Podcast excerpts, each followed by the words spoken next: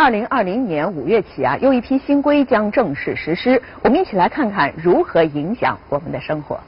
二零二零年四月，公安部修订《道路交通安全违法行为处理程序规定》，明确交通违法行为人可以跨省、异地处理非现场交通违法行为。新规定明确，机动车驾驶人对交通违法行为事实无异议的，既可以选择在违法行为发生地处理，也可以选择在发生地以外的任意地方公安交管部门接受处理。行政处罚按照发生地的处罚标准执行。非现场交通违法一般指交通技术监控设备记录的道路交通安全违法行为，闯红灯、超速等行为被摄像头拍摄后被交警取证的违章和违章停车后被交警贴条，都属于非现场交通违法。五月一号起，修改的关于民事诉讼证据的若干规定施行，规定明确。电子数据包括网页、博客、微博客等网络平台发布的信息，手机短信、电子邮件、即时通信、通讯群组等网络应用服务的通信信息，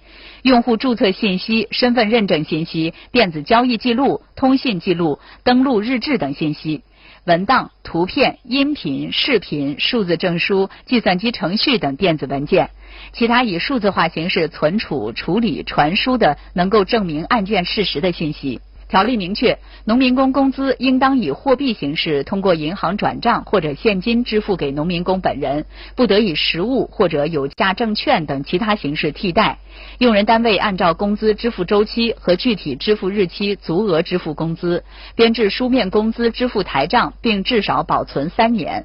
违反规定拖欠农民工工资的，由人力资源社会保障行政部门责令限期支付；逾期不支付的，向劳动者加付应付金额百分之五十以上、百分之一百以下的赔偿金。涉嫌构成拒不支付劳动报酬罪的，移送司法机关追究刑事责任。财政部、税务总局联合发布关于二手车经销有关增值税政策的公告。